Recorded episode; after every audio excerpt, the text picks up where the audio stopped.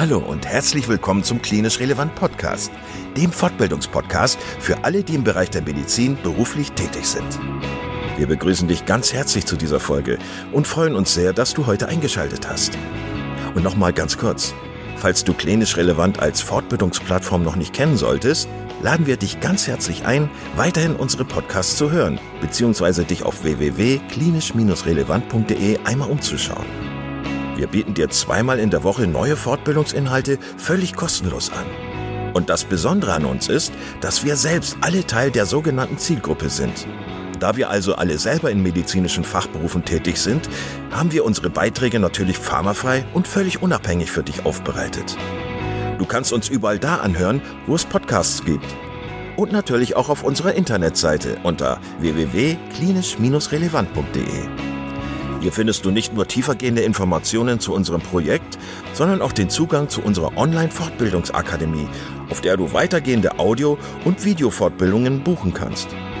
Und bevor wir in den heutigen Beitrag einsteigen, noch der allgemeine Hinweis, dass das Ganze ausdrücklich nicht nur an Ärzte gerichtet ist, sondern an alle, die im Bereich Physiotherapie, Pflegeberufe, Ergotherapie und Logopädie zu tun haben. So, und nun wünschen wir dir ganz viel Spaß und viele Erkenntnisse beim Zuhören. Heute hörst du einen Jahresrückblick für das Jahr 2021 im Gespräch mit Britta Münster, Markus Wippeler, Dietrich Sturm, André Eckerkunst und Kai Gruhn. Viel Spaß. Dann würde ich sagen, starten wir in die offizielle 2021 Rückblicks Podcast Aktion ähm, zusammen mit äh, Britta und André und Markus und Didi aus unserem klinisch relevant Team. Die kennt ihr alle schon, deswegen machen wir jetzt keine Vorstellungsrunde. Aber ich finde, dass das Jahr 2021 doch nochmal einen Rückblick verdient hat, dass sehr, sehr viel passiert ist auf klinisch relevant, dass wir viel gemacht haben, viel geschafft haben und dass wir heute auch mal ein bisschen stolz auf uns sein können. und ähm, ja, ich freue mich, dass, dass ihr alle da seid, ähm, ihr Lieben und dass ihr noch mal ein bisschen mit mir über das Jahr 2021 sprechen wollt. Und ja, also mir wäre es wichtig, noch mal so ein paar Punkte aus meiner Sicht ähm, darzulegen, ähm, die sich da getan haben im letzten Jahr. Aber ähm, ihr seid natürlich auch herzlich eingeladen, mit mir zu sprechen hier und aus eurer Sicht zu erzählen, was sich vielleicht in euren Fachbereichen getan hat. Ähm, das ist auch, das bringt mich gleich zum ersten Punkt eigentlich, weil in diesem Jahr haben wir es ja geschafft, äh, endlich ja so richtig interdisziplinär zu werden. Und ähm, wir sind breit aufgestellt mittlerweile mit den Fächern Logo, Ergo, Physio und Pflegewissenschaften. Und ich würde sagen, wenn ich ein Ziel nennen darf oder einen, einen, einen Erfolg nennen darf, äh, dann ist es wirklich für dieses Jahr einfach dieser Punkt, dass wir, dass wir jetzt so ähm, ja, Experten aus all diesen Bereichen zusammengefunden haben und ähm, dass alle teilhaben an diesem Projekt und Podcasts aufnehmen und Fortbildungen machen. Und das ist einfach super cool, mit so vielen netten Leuten zusammenzuarbeiten. Genau. Ähm, ich weiß nicht, wie ihr das seht. Also äh, unterbrecht mich. Also das ist ein, eine der Dinge, ähm, die, die ich auf jeden Fall für 2021 total super fand. Äh, dieses interdisziplinäre Team. Ähm, und ich glaube, wenn ihr diesen Podcast hört, dann ist es so, dass tatsächlich schon 200 Folgen, äh, also Podcast-Folgen genau, fertig sind. Ähm, und auch das ist was, wo ich denke, wow, das ist wirklich verrückt.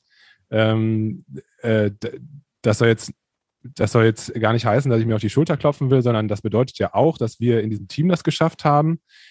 Aber ähm, ich meine, als das Ganze angefangen hat, dieses Projekt, hätte ich das, glaube ich, nie gedacht, dass man, dass man das schaffen kann. Und das Gute ist ja auch, dass man nicht das Gefühl hat, dass man irgendwie an einem Ende wäre oder so, dass man irgendwie das Gefühl hat, man müsste sich jetzt irgendwelche Themen aus den Fingern saugen, sondern es hört gar nicht auf. Also je mehr Leute natürlich auch dazukommen, äh, hat man das Gefühl, dass das befruchtet sich selbst und äh, es gibt immer wieder neue spannende Themen, immer neue äh, spannende Referenten, die wir so auftun und das ist einfach richtig toll, finde ich. Ähm, ja, genau. Also ich habe mir so ein paar Sachen aufgeschrieben, die ich ganz kurz sagen möchte, ähm, die, die ich besonders fand im letzten Jahr, was die Pod Podcasts betrifft. Ähm, ich fand den Podcast mit Professor Ziemsen total super. Das war ähm, ein Podcast über die digitalen Zwillinge. Ähm, Professor Ziemsen ist ja Neurologe aus Dresden und der ist sehr in diesem digitalen Thema drin und ähm, ich fand es unheimlich inspirierend, mit dem zu sprechen. Ähm, Dietrich, wir haben zusammen mit ähm, Professor Meuth gesprochen, das war vor kurzem erst noch äh, von der Uniklinik Düsseldorf. Das war auch ein ganz tolles Gespräch über auch MS, allerdings äh, im Zusammenhang, was, was, so die, was so die aktuellen Therapieoptionen betrifft. Ähm, was habe ich mir noch aufgeschrieben? Ach genau. Ähm, es gab ähm, mit Professor Baum mehrere Podcasts. Ähm, Professor Baum ist ja Apotheker und der ist einfach auch richtig voller Wissen. Und wir haben über Medikamente gesprochen, natürlich über ähm, Antidepressiva haben wir gesprochen. Wir haben gesprochen über Neuroleptika, geriatrische Medikation. Ähm, das ist mir sehr in Erinnerung geblieben und natürlich auch immer Omid, äh, Omid Nico Baschmann, der ähm, Neuroradiologe aus Aachen ist und mit dem ich auch immer gerne Podcasts mache. Also äh, auch das war so, dass wir wirklich immer eine gute Zeit haben und, und er einfach unheimlich, unheimlich schlau ist. Also das waren so die, die wichtigsten oder für mich im Kopf, die, die am meisten am Kopf geblieben sind äh, an Podcasts. Und ansonsten haben wir es ja auch so gemacht, dass wir dieses Jahr das erste Mal ähm, ja diese diese, Pod diese diese Fortbildungsplattform gelauncht haben und eigene Kurse angeboten haben auf klinisch relevant. Und ähm, das hat so angefangen, Markus, äh, ja eigentlich im Bereich Pflege. Ähm, wir hatten ähm, zum Thema Delir einen Kollegen von dir vor der Kamera, der zum, ähm, zum Thema Delir-Management gesprochen hat, der Peter Nüdahl, auch aus, äh, aus dem Norden. Und genau, so hat das irgendwie angefangen, dass wir plötzlich ähm, uns, uns äh, Video-Equipment gekauft haben und äh, der Peter Nüdahl äh, dann auch bei dir, glaube ich, zu Hause war. Ne? War das nicht so? Ja, genau. Wir haben ja, äh, war das dieses Jahr? Also, ich meine, letztes Jahr letztes tatsächlich Jahr? noch? Also, ich meine, 21 oder war es 20? Nee, 21 müsste es gewesen sein. Ne? Ich glaube, es war äh, 21, weil wir ja auch da erst angefangen haben, die Sachen zu platzieren auf der, auf der Website. Ja, und da, aber genau.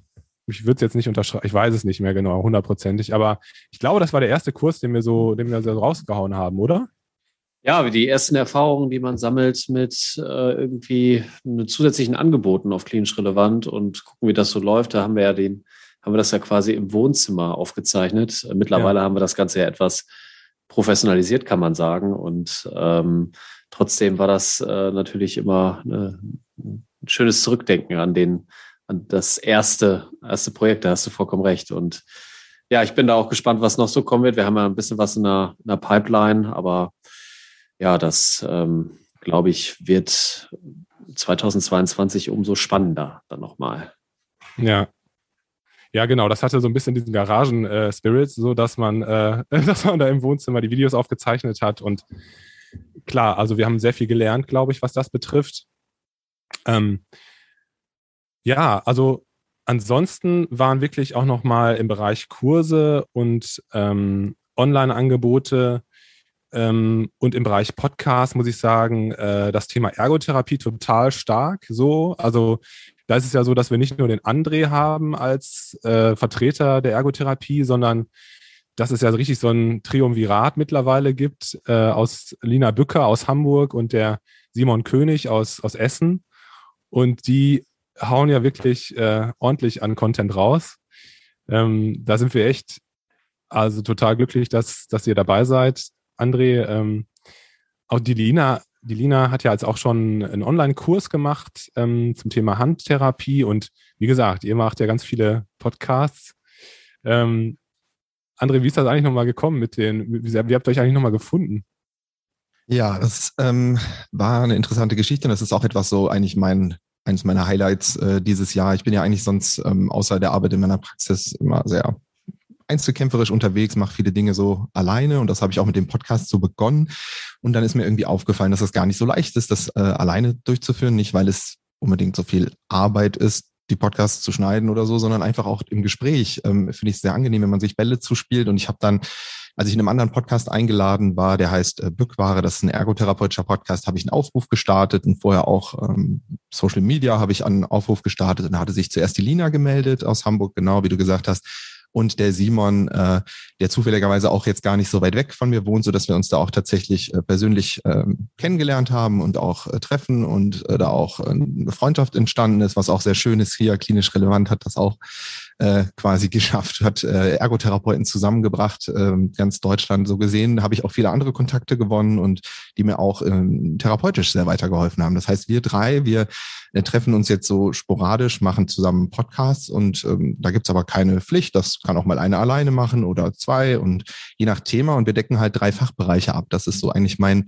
Highlight. Das ist die Lina so mit dem äh, orthopädisch-neurologischen Bereich und ich so ein bisschen mehr im pädiatrischen, äh, aber auch neurologischen Bereich und der Simon halt ähm, seiner Tätigkeit im psychiatrischen Bereich. Und das äh, finde ich auch sehr, sehr schön. Ja, da freue ich mich, dass äh, dir das gefällt. Wir haben tatsächlich relativ viele Dinge rausgebracht in letzter Zeit. Das habe ich aber im Jahr 2020, da war es noch etwas weniger. Da habe ich noch äh, ein schlechtes Gewissen gehabt und jetzt äh, fühle ich mich fast schlecht, weil es äh, irgendwie viel ist und dann viel auf Halde sogar liegt schon, ja.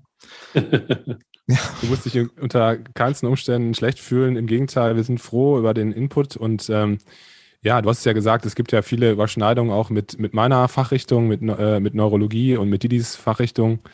Ähm, also ja, mega spannend. Und äh, ich habe schon viel gelernt. Äh, ich denke da an äh, VR-Geschichten. Ähm, das werde ich nicht vergessen. Äh, auch euer, euer Video, das ihr produziert habt, äh, mit Living Brain zum Beispiel großartige Geschichte. Katastrophe. Also da muss ich jetzt mal äh, ganz ehrlich sagen, auch eins meiner Highlights, aber nur weil, äh, sagen wir mal so, viel Aufwand nicht unbedingt äh, ein richtig gutes Produkt äh, bewirken kann. Also ganz ehrlich, so ein lockeres Gespräch zwischen zwei Personen kann effektiver sein, als äh, hier Tonnen Equipment aufzubauen, Greenscreen, äh, mehrere Computer. Also wir hatten einen, um das zu erklären, einen äh, Podcast aufgenommen, halt mit Living Brain, Barbara, die ja auch schon in zwei Podcasts äh, dieses Jahr dabei war. Einmal auch äh, zu ihrem Thema der forensischen äh, Psychologie, weil sie auch einen Podcast äh, betreibt. Und da war es halt so, dass wir wirklich relativ viel Aufwand betrieben haben. Der Simon war dabei. Ich hab, äh, wir haben hier mit zwei Kameras, zwei äh, VR-Headsets gesessen und uns mit Barbara in VR getroffen, um das Interview zu führen. Ja, und am Schluss war der Ton eine mittlere Katastrophe. Also ähm, es äh, überschnitt sich alles. Man hörte mich in seinem Mikro und ganz ehrlich, da merkte ich, habe ich aber viel gelernt. Also wenn ich jetzt nochmal jemand einen äh, Podcast in VR machen möchte, es führte dann am Schluss dazu, dass wir einen Disclaimer auch vor dem Podcast setzen mussten, weil wir äh, erklären wollten, dass das halt eigentlich nicht so intendiert war.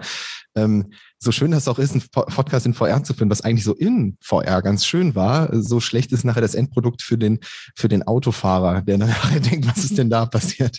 Äh, ja, aber es war eine schöne Erfahrung. Es hat viel Spaß gemacht. Also es waren tolle Erlebnisse. Ja. Aber ich weiß nicht, ob ich es nochmal so machen würde. Oder, oder ich habe daraus gelernt und mache es nächstes Mal besser. Ja. Aber also wie gesagt, für mich alleine dieses Medium VR mal kennenzulernen, war richtig cool. Und ähm, ich glaube, ich habe nie richtig verstanden, ähm, was das für eine Reichweite haben kann, was das für eine Bedeutung haben kann für die Therapie der Patienten. Und das ist mir das erste Mal so richtig aufgegangen. Ähm, mittlerweile wendest du das ja auch im Krankenhaus an sogar. Also richtig, ja. richtig toll. Ja, das ähm, ist Planung, ja. Also wir sind dran. Wir haben nächste ja. Woche mal ein Treffen mit einem Anbieter und ich bin sehr gespannt und äh, da wird das im, eventuell im Palliativbereich eingesetzt, was ich besonders interessant finde, ja. Total. Ähm, was ich ja an klinisch relevant so toll finde, ist einfach dieses Netzwerken, ähm, Menschen kennenzulernen, die äh, ja aus anderen Bereichen kommen.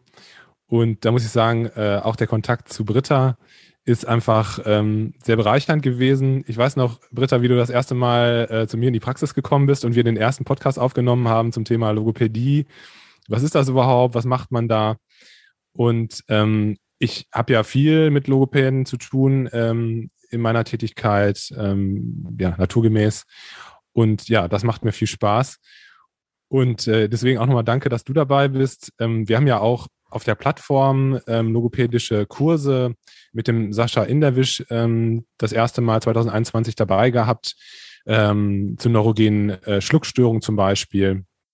Der hat auch einen Kurs äh, zum Thema Laryngektomie angeboten. Bald gibt es einen Stotterkurs. Äh, es gibt von äh, Corbinia im Bohlefinger auch Kurse auf unserer Plattform. Also auch da sind wir, finde ich, schon ähm, gar nicht schlecht aufgestellt.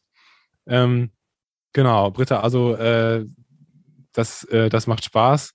ich finde, da, da gibt es auch viele Überschneidungen. Ähm, hm. Gibt es irgendwas, was, was dir in Erinnerung geblieben ist aus dem letzten Jahr oder was für dich so, sag ich jetzt mal, wichtig gewesen ist? Hm.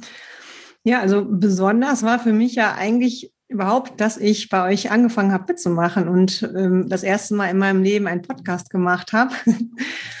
und ähm, ich habe mir das äh, ja auch erstmal ja so ein bisschen überlegt und war dann aber ja eigentlich überrascht, ähm, dass das ganz easy erstmal ist, so ähm, da einzusteigen und ähm, wie viel Spaß es mir dann auch gemacht hat, dann eigene Podcasts zu machen. Und ähm, ich habe mich da ja, ja erstmal so ein bisschen vorsichtig äh, reinbewegt, hab, war jetzt ja noch nicht so produktiv wie die anderen. Ähm, insgesamt habe ich, glaube ich, äh, nur vier Themen ähm, vorstellen können die ich ja bevorzugt. Aber dafür, dafür wirklich äh, welche, die in die Tiefe gingen, würde ich sagen. Ja. Ja, und das, äh, das fand ich auch wieder schön. Ich habe ja ähm, erstmal so im Kreis meiner Mitarbeiter mich ja. da bewegt. Und ähm, das Schöne, was ich eigentlich daran finde, dass ähm, in diesen Gesprächen man selber und meine Mitarbeiter natürlich auch, man sich nochmal dieser Thema Thematik eben auch selber nochmal bewusster geworden ist und nochmal gesehen hat, wie ja, wie viel einfach da drin steckt und ähm, wie viel Know-how natürlich auch äh, die Kolleginnen ähm, da ähm, mitbringen und ihre Erfahrungen, die sie damit einbringen. Und das fand ich äh, auch sehr schön für mich, einfach auch in, ja, in diesen Gesprächen dann mit den, mit den Kolleginnen. Und ähm, auf der anderen Seite natürlich auch spannend, jetzt mit euch da im Austausch zu sein und ähm, ich habe auch selber natürlich äh, viel gehört von den äh, verschiedenen Beiträgen und habe dadurch selber auch einfach nochmal neu in Sachen reingehört oder Dinge mitbekommen, die ähm, ja ähm, sonst so nicht in meinem Horizont so drin waren. Und ich denke, das ist genau das, was ja auch das Ziel ist von dieser, von diesem Format und ähm, fand das super spannend, ähm, sowohl bei Physio als auch ähm, Pflege mal mit reinzuhören und natürlich äh, auch die Ergo-Sachen.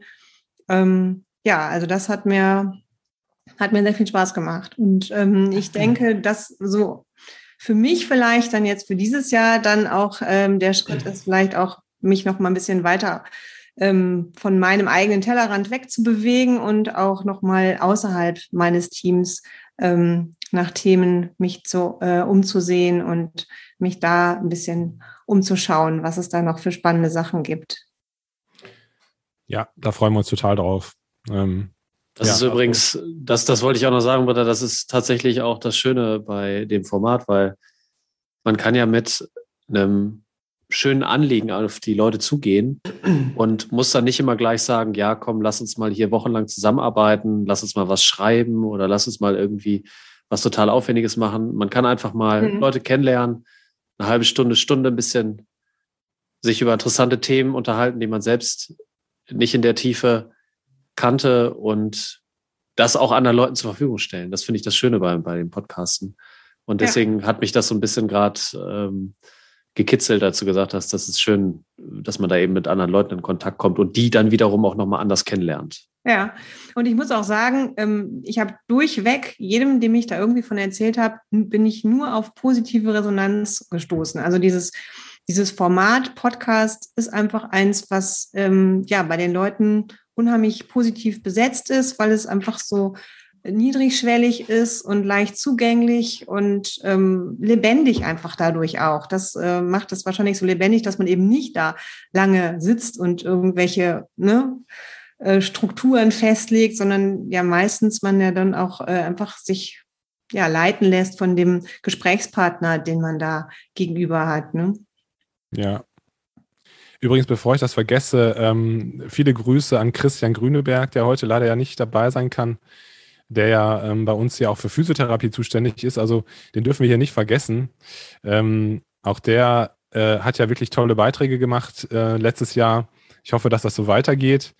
Ähm, also ich, ich mag äh, ich mag dieses akademisierte, auch diese Physiotherapie-Sachen, die gehen ja auch wirklich in, äh, in die Tiefe rein, die man jetzt, auch da habe ich wirklich, glaube ich, nicht, nicht auf dem Schirm gehabt, wie, wie ähm, dezidiert, wie, wie tiefgehend das Ganze sein kann. Der hat gute Beiträge gemacht.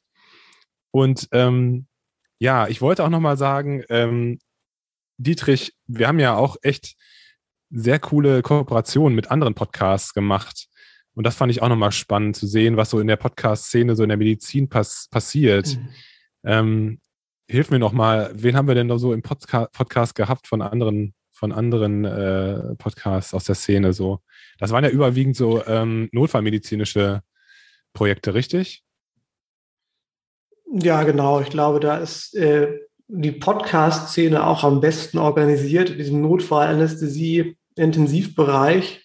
Ja. Und äh, wir hatten ähm, die Pin-Up-Docs natürlich dabei, die Rettungsaffen, ähm, den Ingmar aus Göttingen. Ähm, In, Ingmar aus Göttingen übrigens unfassbar, was der, was der alles weiß. Also, aber ich kann seinen Podcast schlecht aussprechen. Young Urban Anesthesiologists. Klang jetzt ganz gut. Äh, ich glaube, man kann so bei mir nochmal vorbei, Kai. Ja, genau. das, ist, das ist danke für die Hilfe, ja. Ähm, nee, genau, es gibt da in dem, es gibt in dem Bereich ähm, Notfallmedizin, Anästhesiologie gibt es viel, das stimmt. Ähm, das ist auch total spannend, äh, die Leute da kennenzulernen und ähm, zu gucken, wie die das machen. Da hatten wir auch relativ viele Podcasts drin. Ähm, also Kooperationen mit anderen, mit anderen Podcasts. Ähm, die Laura ähm, Reynolds haben wir kennengelernt, dieses äh, oder letztes Jahr, Entschuldigung, 2021, die hat sich auf diesen Bereich Medical English äh, spezialisiert, naturgemäß, die kommt ja aus Irland. Das finde ich auch cool, dass wir da den, den, das Spektrum erweitert haben. Ähm, die hat einen Videokurs gemacht, ähm, um ja, um jungen Studenten oder aber auch älteren äh, Kollegen einfach äh, wichtige englische Begriffe beizubringen. Ähm, das ist ziemlich cool. Ähm, was hatten wir denn noch an Kursen? Äh, jetzt gerade fällt es mir nicht so ja, ein. wir hatten vor allem einige wirklich nette Live-Fortbildungen auch, ne? Mit oh ja. Thorsten Grill zum Beispiel. Thorsten Grill, ALS. Und ja. ähm, also die ja auch echt Anklang gefunden haben. Ja, Thorsten Grill zum Thema ALS. Ähm, Herr Baum auch Baum. wieder. Genau, geriatrische Medikation. Äh, wir hatten, glaube ich, eine Kopfschmerzfortbildung. Zumindest hatten wir eine geplant.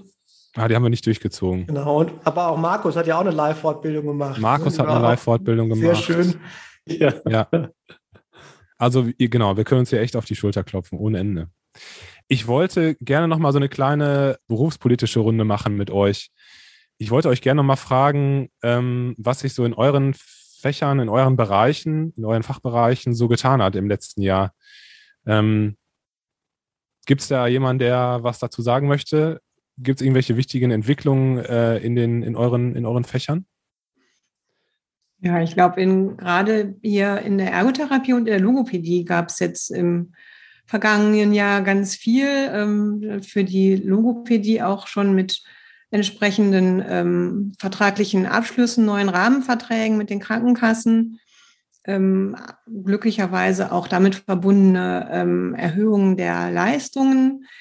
Ähm, aber vielleicht gerade ganz spannend ähm, hier in diesem Zusammenhang, was Interdisziplinarität angeht, ähm, muss ich jetzt sagen, haben diese neuen äh, Regelungen nicht unbedingt gerade positiv dazu beigetragen, die insbesondere den Austausch zwischen Therapeuten und ähm, Ärzten äh, zu unterstützen. Wir haben zwar erfreulicherweise kriegen wir jetzt ähm, die Leistung Bericht erstellen ähm, vergütet. Da haben wir bisher nur Logopäden. Porto. Ja, die Logopäden. Ganz wichtig, genau. dass wir das jetzt schon mal jetzt differenzieren. Genau. Ich, genau, es sind also äh, das sind erstmal die äh, Verträge jetzt mit den äh, sprachtherapeutischen Leistungen. André kann bestimmt zur Ergo da auch noch mal so einiges äh, erzählen. Aber was ich ähm, doch ähm, ja wichtig finde, wir haben in der Vergangenheit, ähm, bei, insbesondere bei uns in der Praxis, immer sehr ausführliche Berichte geschrieben, haben da für das Porto ähm, abrechnen dürfen. Ähm, jetzt äh, können wir 5,50 Euro für unseren ähm, äh, Bericht abrechnen, aber haben jetzt eine feste Vorgabe, in welchem Format wir das äh, zu tun haben. Und der ähm, Teil, der sich dann eben auf Inhalte und Ziele in der Therapie bezieht, macht, sage ich mal, ungefähr so viel aus. Also so ein kleines Fältchen können wir ähm, ausfüllen, um den Arzt dazu rüber, darüber zu informieren, was Inhalt, Fortschritt, Ziele in der Therapie sind. Und das ja, also äh, finde ich also für, bedauerlich. Für den Zuschauer, der jetzt kein Video vor Augen hat, äh, die Britta hat jetzt gerade ungefähr eine Zigarettenschachtel skizziert ja. äh, als Feld. Genau. Ja, ich würde fast sagen Streichholzschachtel. Also kleine Streichholzschachtel. Ja, also das ist, ist so ein bisschen schade.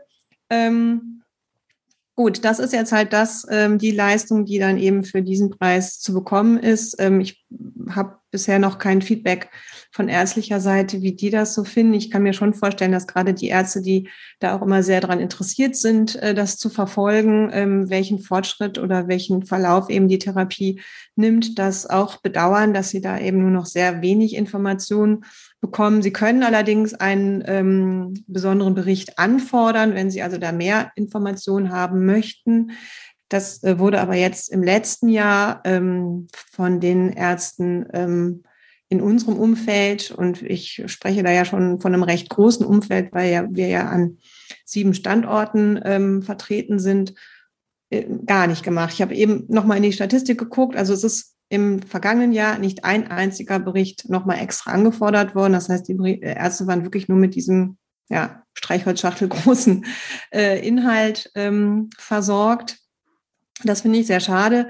Ähm, eine andere Sache, die auch sicherlich äh, nochmal ja, den Austausch zwischen den Therapeuten, insbesondere Sprachtherapie und Ärzten, äh, wieder etwas schwierig macht, ist das Thema der, der Rezepte, wo wir ja weiterhin ähm, die den Auftrag haben, dass wir im Prinzip prüfen müssen, ob das Rezept korrekt ausgefüllt ist und was jetzt neu ist, ähm, wenn wir also da mal was übersehen sollten, das Rezept also unvollständig oder nicht korrekt ausgefüllt in die Abrechnung geht, ähm, dann haben wir zwar die Chance, das nochmal nachzubessern und nochmal nachpflegen ähm, zu lassen äh, und nochmal neu einzureichen, müssen dann aber eine äh, Bearbeitungsgebühr von, ich glaube, 40 Euro mhm. übernehmen. Und ähm, ja, das ist ne, klar, den Aufwand gibt es, ähm, aber das sind natürlich so Sachen, die jetzt nicht gerade zuträglich sind für eine, äh, eine gute ja, Zusammenarbeit zwischen diesen Bereichen. Ne? Also das ist so ein, das ist so ein bisschen schade. Es gibt auch viele Verbesserungen, ähm, aber das ist jetzt so das, was mir so ein bisschen hängen geblieben ist ähm, aus dem, was jetzt mit den Rahmenverträgen da sich neu ähm, entwickelt hat. Hm. André, du. Ich direkt ich anschließen. Hab, ja. Genau, ich habe schon mitbekommen, du, du hast Ende des Jahres ziemlich äh, ähm, frustrierte Kommentare von dir gegeben. Also bei euch sieht das Ganze noch ein bisschen anders aus, ne? Da hat ja auch den Fachbereich Ergotherapie in äh, ihren Praxen präsent und wird sich sicherlich auch bewusst sein, dass es da vielleicht anders gelaufen ist. Ähm, ich muss dazu sagen, dass ich zu dem Thema Bericht komplett anders stehe jetzt als Britta. Also wir schreiben seit Eröffnung meiner Praxis nur Streichholzschachtelberichte, weil es auch tatsächlich nur 80 Cent für uns gibt für das Schreiben eines Berichtes. Und deswegen ähm, ist das schon richtig viel für 80 Cent, was wir da machen. Ähm, aber allerdings gibt es immer das Angebot und das nehmen auch viele Ärzte wahr, dass wir uns persönlich auch nochmal austauschen über die äh, Klienten und das wird auch angenommen in vielen Fällen, natürlich nicht in äh, den meisten, aber in vielen. Ähm, ich bin ein bisschen ernster gerade, genau. Ich habe einige Kommentare abgelassen. Bei uns lief es berufspolitisch nicht besonders gut. Es lief es natürlich in der gesamten Heilmittelbranche nicht, aber ich würde jetzt schon sagen, dass man Ergotherapeuten eindeutig als die Verlierer in den gesamten äh, Verhandlungen bezeichnen kann. Ich weiß nicht, Britta, ob du sagen kannst und möchtest, aber wie viel Prozent Vergütungssteigerung gab es eigentlich für Sprachtherapeuten schon oh, im letzten Jahr? Ich muss äh, zugeben, die, eine Prozentzahl habe ich jetzt gerade nicht äh, parat, aber wir haben, ähm, sag ich mal, die gängige ähm, Einheit, die am häufigsten durchgeführt äh, wird, ist die Einzelbehandlung 45 Minuten und die wurde 2020 noch mit 55,64 Euro vergütet und ist jetzt, ähm, ist dann 21 angehoben worden auf 61,05 Euro. Und es gibt halt einen kompletten ähm, Steigerungsplan schon bis 2024, wo wir dann, äh, ich glaube, im Juni äh, bis Juni 2024 dann auf eine Höhe von 67,69 Euro kommen werden. Also es ist schon, ja. hat sich schon was bewegt, aber trotzdem muss man wirklich sagen, dafür, dass wirklich viele äh, Therapeuten mit einer sehr guten Ausbildung, vielen Fortbildungen und äh, in vielen Fällen ja sogar abgeschlossenem Studium ähm, da tätig sind, ist das natürlich immer noch ähm, eine Höhe, wo man jetzt, ja. Da brauchen wir nicht drüber reden, aber die ähm, Vergütungssteigerung in der Ergotherapie war mit Abstand die niedrigste. Mhm. Also wir bekommen weder etwas für Berichte noch, ähm, also unsere Vergütungssteigerung beträgt ganze 5,85 Prozent. Ähm, und das ist, äh, ich habe auch vorher schon weniger als Sprachtherapeuten für diese Behandlung bekommen. Ich glaube 53, 50 das letzte Jahr komplett ja. schon durch. Ähm, und jetzt bekommen wir halt 5,85 Prozent mehr, was äh, noch nicht mal Kosten abfängt äh, in dem Bereich, wie halt alles andere auch steigt, äh, was wir an Kosten haben. Und Mitarbeiter möchten gerne mehr Geld verdienen. Und diese Gespräche gibt es natürlich dann jetzt auch in den Praxen. Und ähm, das, ich empfehle nochmal den Podcast von mir vom 2020, Ende 20 zu hören mit Frau Donner ähm, vom Bundesverband der Ergotherapeuten ähm, was da bei uns gelaufen ist. Und das ist spannend, auch wenn jetzt vielleicht das Ganze etwas trocken ist für die Nicht-Therapeuten. Ich weiß es nicht. Ähm, ist halt einfach, was da passiert ist, ist halt so, dass der Herr Spahn mit unter massivem Druck von Therapeuten irgendwann auch äh, eingelenkt hat, eine Gesetzesänderung, ich glaube, in dem TSVG ähm, mit eins, also es sollte halt dazu führen, dass wir Therapeuten äh, besser vergütet werden. Und dann zog sich das hin, die Corona-Pandemie kam und alles, äh, Herr Spahn ist jetzt auch nicht mehr da.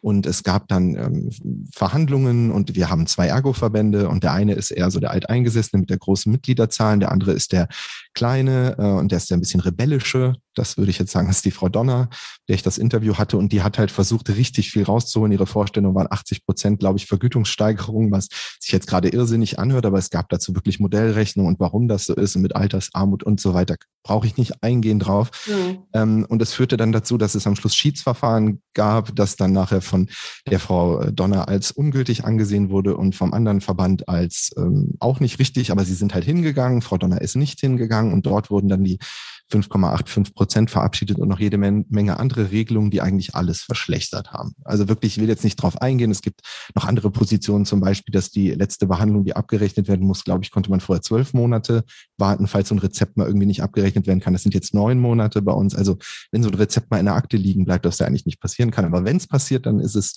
eventuell dann schon nicht mehr abrechenbar. Da gibt es noch so einige andere Beispiele. Also ich weiß nicht, was da passiert ist, aber Ergotherapie ist jetzt eigentlich gerade leider etwas unattraktiver als Beruf Beruf geworden und er leidet halt schon jetzt unter einem massiven Fachkräftemangel mit elenden langen Wartelisten, Patienten, die wirklich, das ist wirklich so brisant, wie ich es jetzt sage. Ich habe Patienten bei mir in der Praxis, die monatelang einfach auch nach Akutereignis keine Therapien bekommen, auch keine Physiotherapie, auch keine Sprachtherapie und die jetzt einfach, wenn noch weniger Menschen äh, Lust haben, diesen Beruf zu ergreifen, und das sind bei mir ja auch alles studierte Kollegen, die alle einen Bachelorabschluss haben oder ähm, äh, gleichwertiges, ähm, die einfach nicht entsprechend vergütet werden. Es ist einfach, das ist ein Riesenskandal, über den keiner redet. Und dann hat man jeden Tag diese Menschen am Telefon, die sagen, die möchten gerne einen Termin und sagen, ich kann nur mittwochs um drei und ähm, jemand erstmal erklären muss, dass sie dann ein Jahr warten könnten, weil äh, das hm. einfach nicht geht. Und das ist halt einfach ja. tragisch und ist jetzt gerade noch schlimmer geworden. Und ich frage mich, wie das bei der Brisanz, die schon vorherrschte, passieren konnte. Ich werde da ein bisschen ja wütend gerade. Richtig. Das war nicht schön. Und bei mhm. uns ist es halt so, dass wir letztes Jahr gar keine Vergütungssteigerung bekommen haben. Dieses Jahr bekommen wir jetzt für, ich glaube, neun Monate kriegen wir elf Prozent mehr und danach rutscht es wieder runter auf 5,8. Das ist unsere Steigerungsliste. Ja, ist für mich auch überhaupt nicht nachvollziehbar, dass das so äh, auf ein anderes Blatt geschrieben wird, äh, Physio, äh, also ähm, Logopädie und Ergotherapie. Ne? Also warum ist das weniger wert, sage ich jetzt mal. Ne? Also das ist für mich auch nicht nachvollziehbar. Ähm, bei der Physiotherapie waren es ja auch viel, viel höhere. Äh, also es ist wirklich so, man kann jetzt Logopäden und Physiotherapeuten mehr Gehalt bezahlen als Ergotherapeuten. Das müsste eigentlich rechnerisch so sein. Das ist halt schon ja. schlimm, wenn ich überlege. Theoretisch müsste ich eigentlich für jeden, äh, muss ich demnächst für jeden Ergotherapeuten, der vielleicht geht, äh, müsste ich dann äh, Physiotherapeuten suchen, damit es alles noch irgendwie, oder finde dann vielleicht auch mehr, weil mehr den Beruf ergreifen. Ja, das ist irgendwie, irgendwie schade, dass dann unser Beruf, der eh schon irgendwie es schwer hat, äh, da jetzt noch weiter hm. bisschen in der Ecke steht, ja. Hm. André, ist denn, ähm, ist denn das Kind in den Brunnen gefallen oder gibt es da Möglichkeiten, das vielleicht doch noch rumzureißen oder? Ja, ich möchte ja mit der Frau Donner darüber reden. Frau Donner, wenn Sie das hören, wir haben ja schon äh, Hallo, Kontakt aufgenommen. ähm, wir haben da auch eigentlich schon äh, uns vereinbart, uns äh, darüber zu unterhalten. Ähm, es ist so, dass das ist ja ein Schiedsverfahren und ich kenne mich jetzt berufspolitisch nicht genug aus. Ähm, das ist ja eigentlich dafür da, dass es nicht gerichtlich äh, geklärt wird. Aber so wie ich das jetzt verstehe, gehen unsere beiden Verbände gerichtlich gegen dieses unzulässige Schiedsverfahren, was halt die gesetzlichen Vorgaben nicht umsetzen äh, konnte vor. Ich kann halt einfach auch nicht nachvollziehen. Ich würde gern verstehen, was da passiert sein kann, dass da Menschen sitzen und wissen, Logopädie, Physiotherapie, da gab es diese äh, Regelungen und bei den Ergotherapeuten ist es jetzt einfach mal massiv viel weniger. Und dann wurde halt von den Krankenkassen auch so ein Schreiben veröffentlicht mit einem lachenden Gesicht, der GKV, da war wirklich ein schönes lachendes Gesicht einer Dame drauf, dessen der Name ich jetzt gerade nicht weiß und die dann äh, geschrieben hat, Ergotherapeuten können sich freuen, die lange ersehnte Vergütungssteigerung ist da und es ist halt einfach, die ganze Branche ist bei uns gerade totenstill und traurig. Hm. Naja, und dass, wenn man das nochmal auf dem Hintergrund jetzt auch dieses besonderen Jahres sieht, wo ja ähm, ne, die Kosten nochmal wesentlich höher waren durch eben die entsprechenden Hygienemaßnahmen, die man äh, vornehmen musste und auch, ähm, ja, auch immer wieder natürlich Ausfälle durch erkrankte äh, Patienten oder Patienten, die in Quarantäne sind oder so. Also das ähm, kommt ja noch dazu. Ne? Ja, also berufspolitisch war es nicht so schön, aber äh, wie gesagt, durch klinisch relevant und die Podcasts, um das mal wieder so ein bisschen zu drehen, ich will hey. gar nicht so depressiv werden, habe ich so viele tolle Menschen kennengelernt, wie wir uns gegenseitig yes. motivieren durch ganz Deutschland. Jetzt mal wirklich insgesamt hat es das für mich zwar nicht komplett auffangen können, ne, weil das eine ist mein Lebensunterhalt und der Lebensunterhalt meiner Mitarbeiter, aber es hat einfach mehr Spaß gemacht. Also das äh, hat klinisch relevant auf jeden Fall wirklich. Ich habe auch auf Social Media Menschen, die einen anschreiben, Kontakte, die entstehen, Ideen für Podcasts, die einem gesendet wurden. Ich muss dann wieder hin zurück, weil ich das eben noch habe sagen wollen. Ähm, das hat ein bisschen geholfen. Das war klinisch relevant, war ein bisschen Medizin für schlechte berufspolitische. Ja. Mhm. Deine, deine, deine persönliche Ergotherapie, André. Ne? Ja, das war meine. Ja, ja, meine. Das war dein Antidepressivum für, für So ein bisschen schon. Ja, danke dafür. Ja. Markus, ähm, wenn du die äh, die Pflegelandschaft dir anguckst, gab es da irgendwelche wichtigen Entwicklungen im Jahr, im Jahr 2021? Ähm, irgendetwas, was wichtig wäre zu besprechen hier in dem Rahmen? Ja, da gibt es ja immer wieder die alten Themen, Pflegefachkräftemangel, der sich natürlich jetzt auch durch die Corona-Pandemie vielfältig nicht gebessert hat. Die Arbeitsbedingungen sind ja da von den Kolleginnen und Kollegen als sehr belastend äh, empfunden worden. Und mh, hm, ja, das versucht die Politik ja so ein bisschen da immer rumzudoktern. Da gibt es dann mal einen Pflegebonus von, von 1500 Euro, der es dann da irgendwie regeln soll. Aber weitestgehend ja immer noch sehr ungleiche Gehälter, wenn man stationäre und ambulante Pflege alleine vergleicht, äh, dass da für eine Vollzeitstelle sehr unterschiedliche Gehälter gezahlt werden, was ja eigentlich auch nicht richtig ist. Das äh, Klagelied, sage ich mal, was André äh, gesungen hat, das ist für die Pflege auf jeden Fall direkt auch mitpassend. Ähm, es sind auch einige Dinge, die nicht nachvollziehbar sind. Kürzlich hat sich der, die Deutsche Gesellschaft für Pflegewissenschaft darüber echauffiert, äh, zu Recht auf jeden Fall auch, dass das BMG, das Bundesministerium für Gesundheit unter Jens Spahn behauptet hätte, sie hätten keinen entsprechenden Partner aus der Pflegewissenschaft gefunden, der sich bereit erklärt hätte, die Auswirkungen der Covid-19-Pandemie auf Pflegesettings, ich kann jetzt den genauen äh, Studientitel nicht mehr wiedergeben, zu untersuchen, was natürlich äh, Hanebüchen ist, wenn man sich anguckt, wie weit die wissenschaftliche Landschaft äh, da verbreitet ist und wahrscheinlich eher darauf zurückzuführen, dass man, äh, wenn man es nicht muss, weil es starke Verbände gibt, äh, eben auch darauf gerne verzichtet und eben so einen Auftrag an ein Institut gibt, was halt weniger politisch irgendwie was argumentieren will. Und das ist ja bei der Pflege mal ganz erstaunlich. Wir sind ja immer noch nicht in der Lage, uns politisch richtig gut aufzustellen. Das ist mir auch die letzten Jahre nochmal deutlich geworden. Ich habe auch noch ein bisschen mehr Lehre machen dürfen im Bereich Gesundheitspolitik. Und da muss man einfach sagen, wenn man in Berlin sitzt und ähm, wenn es dann um die Pflege geht und man dann keine Telefonnummer hat, die man anrufen kann, also Schrägstrich eine Kammer oder ein Verband oder so, wo die Leute organisiert sind und eben die Berufsgebrauch Power hat, ja, dann äh, können die Leute da ja auch machen, was sie wollen. Und die Selbstverwaltung, wie das ja auch nochmal deutlich wurde, funktioniert da einfach nur sehr lückenhaft. Ne? Die Leute, die da den Repräsentativitätsanspruch erheben, äh, sind es dann ja in vielen Bereichen dann eben nicht mehr. Und das gilt insbesondere für die größte Berufsgruppe. Was vielleicht noch äh, ganz interessant ist, über, auf das ich noch gestoßen bin im Jahr 2021, war der Pflegepersonalquotient. Das empfehle ich auch den Kolleginnen und Kollegen, äh, wer jetzt so zuhört, mal zu nachzuschauen. Der Pflegepersonalquotient ist jetzt ein Versuch, die äh, den Pflegeschlüssel, also die, das Verhältnis von Patient zu Pflegefachkraft in den jeweiligen Krankenhäusern abzubilden. Und da müssen jetzt die Kliniken äh, Reporte abgeben und die werden auch veröffentlicht. So kann sich auch äh, der gemeine Bürger äh, natürlich informieren tatsächlich, wie viel, wie viele Pflegefachkräfte auf einen Patienten kommen, beziehungsweise wie viele Patienten eine Pflegefachkraft versorgen muss.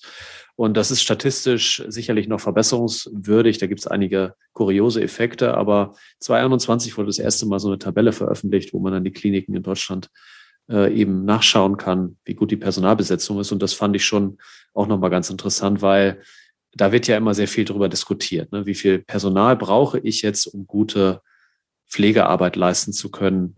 Und das ist vielleicht ein Ansatzpunkt zumindest, der in der alten Bundesregierung noch wohl gesetzt werden konnte. Aber grundsätzlich hat sich an den Problemen auch nicht viel geändert, muss man sagen.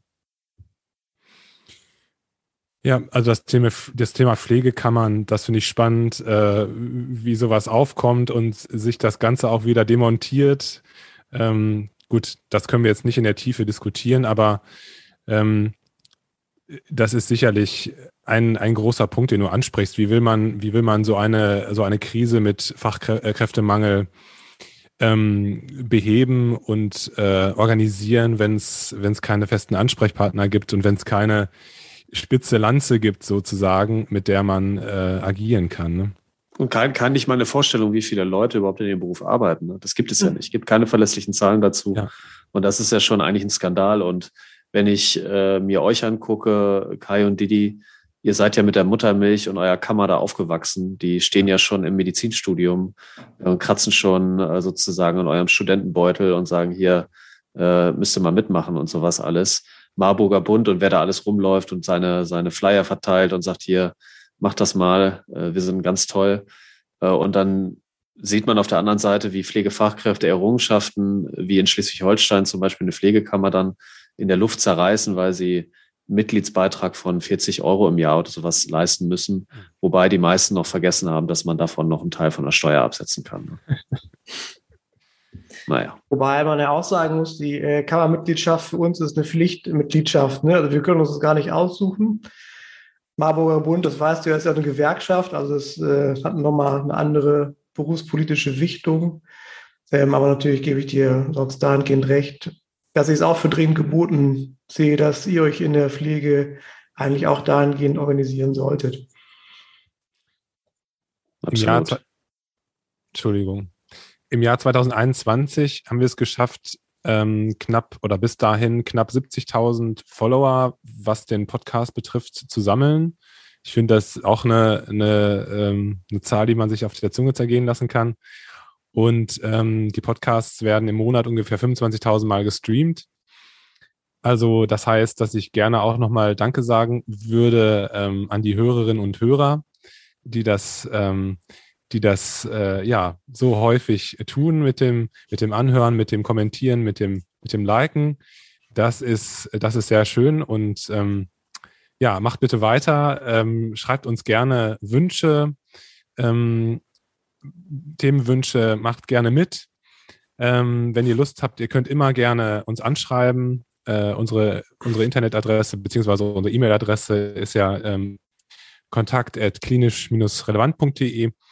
Und ähm, Didi, du wolltest noch was sagen. Du hast gerade Ja, ich, mich würde interessieren, äh, von dir noch zu erfahren, was aus deiner Sicht dann so bei den Ärzten ähm, das berufspolitisch Interessanteste war. Also ich kann ja aus dem stationären Sektor mehr berichten. Ähm, da droht jetzt ja das äh, neue Krankenhausstrukturgesetz oder Reformgesetz, was jetzt vorgelegt worden ist.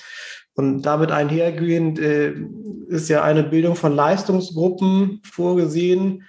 Und ähm, die Vergütung richtet sich dann quasi ähm, ja, nach den Leistungsgruppen und nach bestimmten Qualitätsindikatoren. So ist der Plan ähm, mit dem Ziel, eine gewisse Zentralisierung herbeizuführen in der Kliniklandschaft. Und ähm, das ist jetzt zusätzlich zu den Krankenhausträgern, die ja schon ein, ein, ja, ein wirtschaftliches Interesse in diesen Wettbewerb mit einbringen, noch ein politischer Hebel aus meiner Meinung nach, ähm, der den Kostendruck für die Kliniken insgesamt noch weiter erhöhen wird. Also es ist, ein, es ist ja ein letztlich politisch gewollter nochmal Verdrängungswettbewerb und eine weitere Konsolidierung des Krankenhausmarktes. Aber da äh, denke ich schon, dass die nächsten Jahre für so mittelgroße Kliniken und kleine sowieso doch nochmal relativ unschön werden können.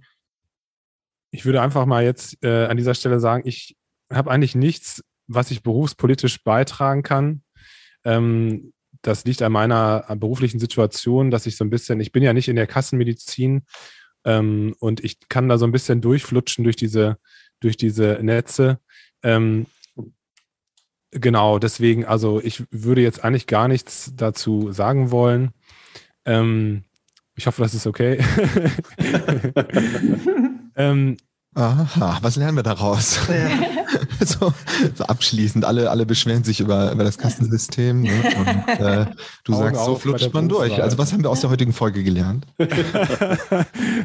Nein, also ich muss mir zum Glück nicht so viel Sorgen machen über solche Sachen, aber klar, auch ich nehme natürlich wahr, wie sich die Krankenhauslandschaft verändert, beziehungsweise wie sich das Klima ändert in den Kliniken. Das, äh, das ist natürlich ähm, äh, das ist natürlich klar. Aber ja, ähm, schlaue Dinge dazu, tu, äh, dazu beitragen kann ich nicht und deswegen äh, ziehe ich hier einfach mal äh, diesen Joker, dass ich nichts dazu sage. Ähm, ich würde gerne den Sack auch zumachen hier an dieser Stelle.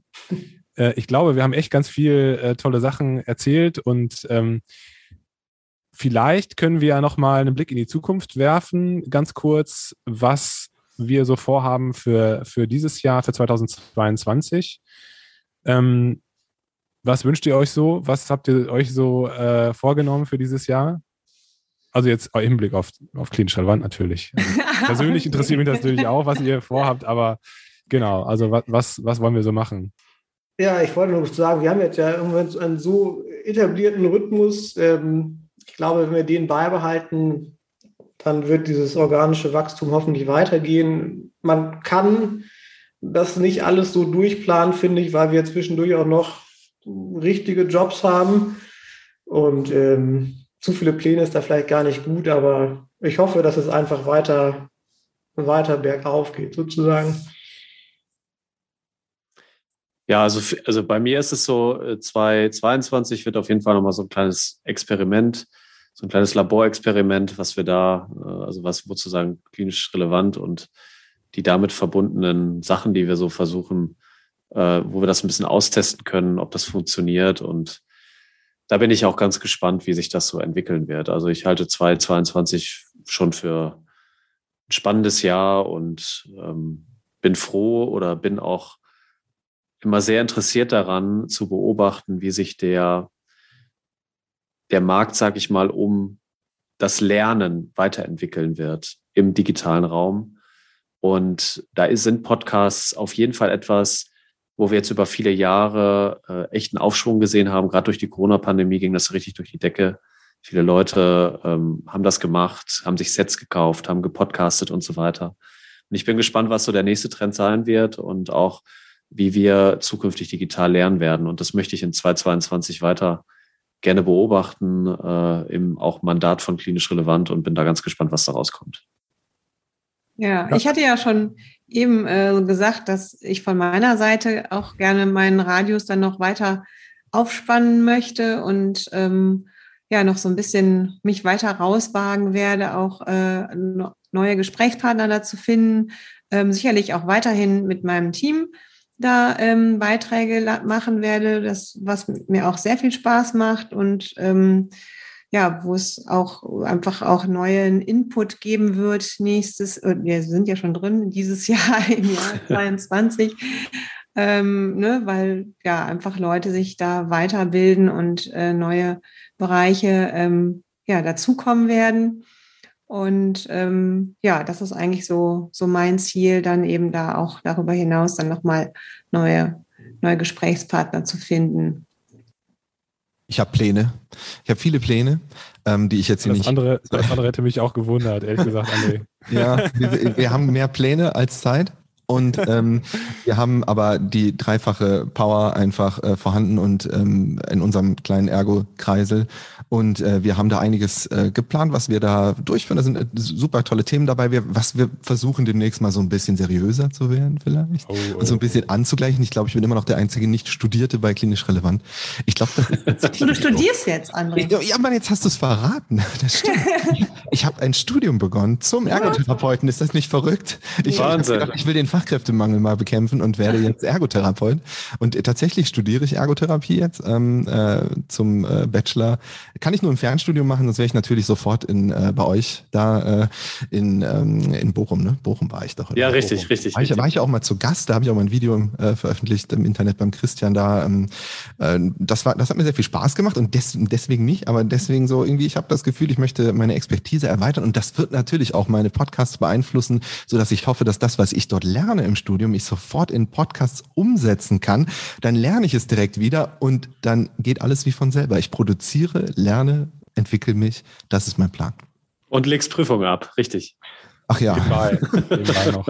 Ah, ja.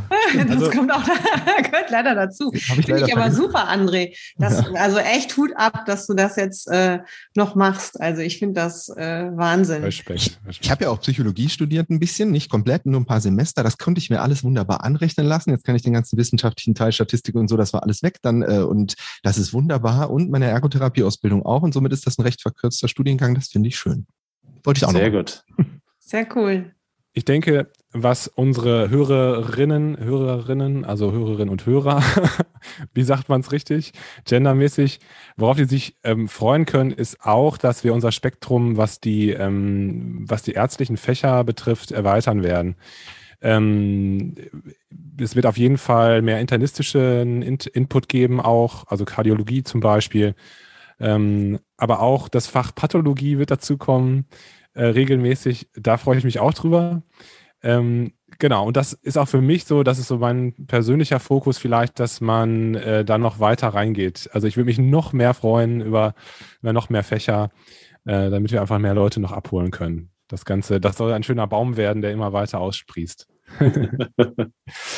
okay, ähm, ja, dann, wie gesagt, dann würde ich sagen, äh, beenden wir das hier heute. Ähm, vielen Dank, dass ihr heute euch Zeit genommen habt. Und ja, es hat mir viel Spaß gemacht. Ich hoffe euch auch ein bisschen. Und ich freue mich auf die Zusammenarbeit in 2022. Das wird klasse. Wird geil. Das wird super. Wird geil. Das wird geil. Das Niveau ist wieder da. Endlich so wie bei mir im Podcast. Richtig. Ihr Lieben, vielen Dank. Dankeschön. Ja, danke auch. Jo. Ciao, ciao. Macht's gut. Bis bald. Ja. Tschüss zusammen. Tschüss. Vielen Dank, dass du heute wieder zugehört hast und unser Gast gewesen bist. Wir hoffen sehr, dass dir dieser Beitrag gefallen hat und du etwas für deinen klinischen Alltag mitnehmen konntest. Wenn dem so sein sollte, dann wie immer gerne der Aufruf, teile doch diesen Podcast mit deinen Kolleginnen und Kollegen, damit auch andere davon profitieren können. Und du darfst uns natürlich auch eine positive Bewertung bei Apple Podcasts hinterlassen. Wenn du mal Lust hast mitzumachen, denn wir verstehen uns ja als eine offene Fortbildungsplattform, dann bist du ganz herzlich eingeladen, dich zu melden unter kontakt.klinisch-relevant.de. Vielleicht gibt es ja ein Thema, das du ganz spannend findest und wo du dich besonders gut auskennst. Und dann würden wir sehr gerne mit dir sprechen.